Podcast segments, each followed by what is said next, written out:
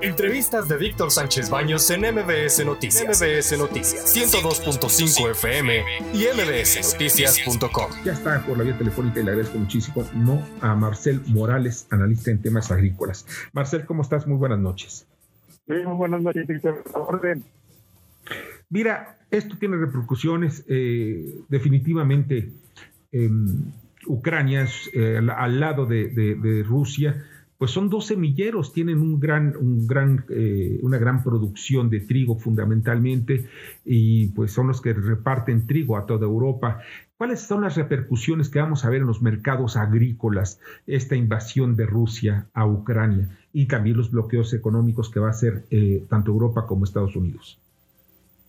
Mm, sí, mira, yo creo que las repercusiones van a ser, van a ser muchas, ¿no?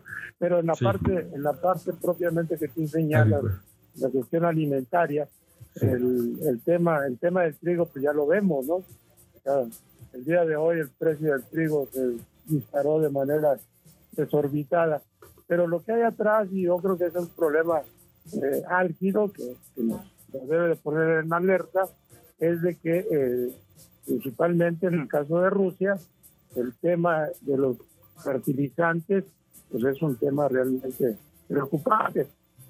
Pero ya lo hemos visto en el transcurso de los últimos meses, el precio de los fertilizantes pues, ha adquirido, ahora sí que precios históricos, están muy, muy, muy por encima de lo que, de lo que históricamente ha sido el precio de los fertilizantes, principalmente de los, de los nitrógenos los, los, fertilizantes fundamentales en la producción agrícola.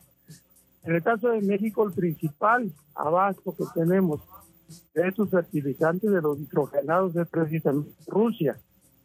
Y esto que hemos estado viviendo en los últimos meses con respecto al incremento de los precios, que ya están arriba del 150% con respecto al año pasado, es una cosa, una cosa impresionante. El tema es que se va a agudizar.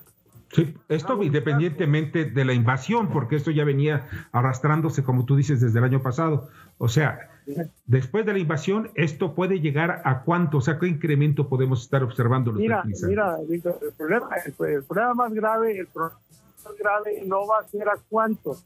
El problema más grave es, vamos a tener vamos a tener la disposición, la posibilidad de contar con ese abasto. Ese, ese es el pues tema, ese es el tema todavía mayor que el, incremento de los precios. ¿Cuánto estamos importando de, fertilizantes de Rusia? Sí, exactamente. Entonces, si nosotros, eh, ¿cuál fue tu pregunta?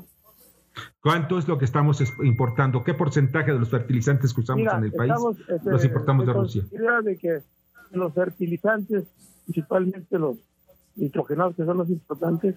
El principal abastecedor de México es Rusia, y estamos hablando del orden del 40% de todo lo que importamos. En el segundo lugar está China, con el 12% aproximadamente. Pero China ya dijo, yo, yo, ya no voy a vender fertilizantes. Ya, ya, ya, ya, ya, cerró su mercado China. El, tema, el tema es doblemente eh, de doble riesgo, pues. Claro. De doble riesgo. ¿Mm? Sí, es, es, muy importante lo que está diciendo porque es un doble riesgo, porque al final de cuentas ellos no van a producir, entonces necesitan también fertilizantes. Eh, Sergio Mayer, eh, ¿algún comentario o pregunta? Sergio. Bernardo Sebastián, ¿algún comentario o pregunta? Buenas noches. Eh, los fertilizantes que se generan hoy día en México, eh, algunos son de, de, origen orgánicos o todos son de origen de pues, derivados y procesados de refinerías de petróleo.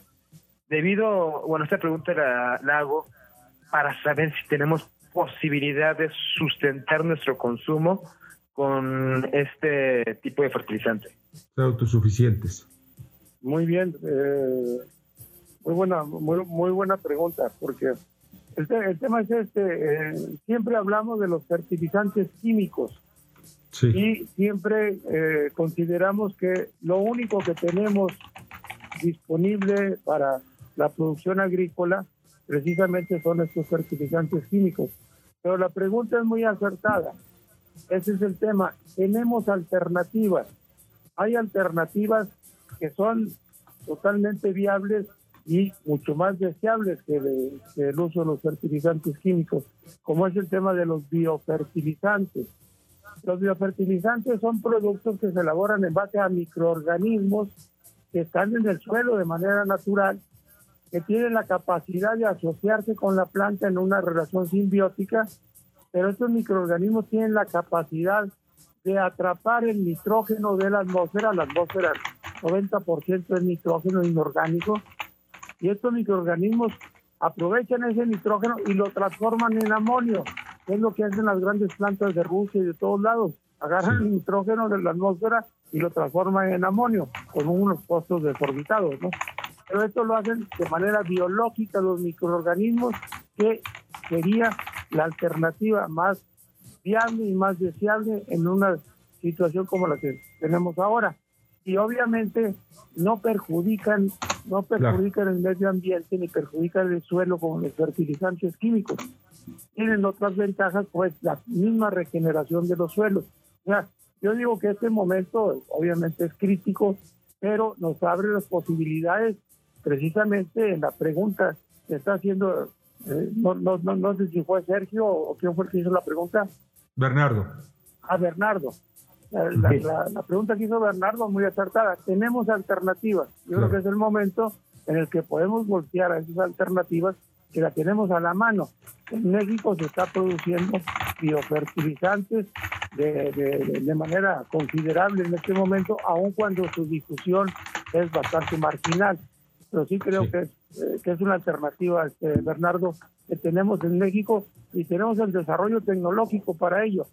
Nuestras universidades, principalmente la UNAM, está reconocida a nivel mundial como pionera, pionera en el tema de los biofertilizantes en todo el planeta.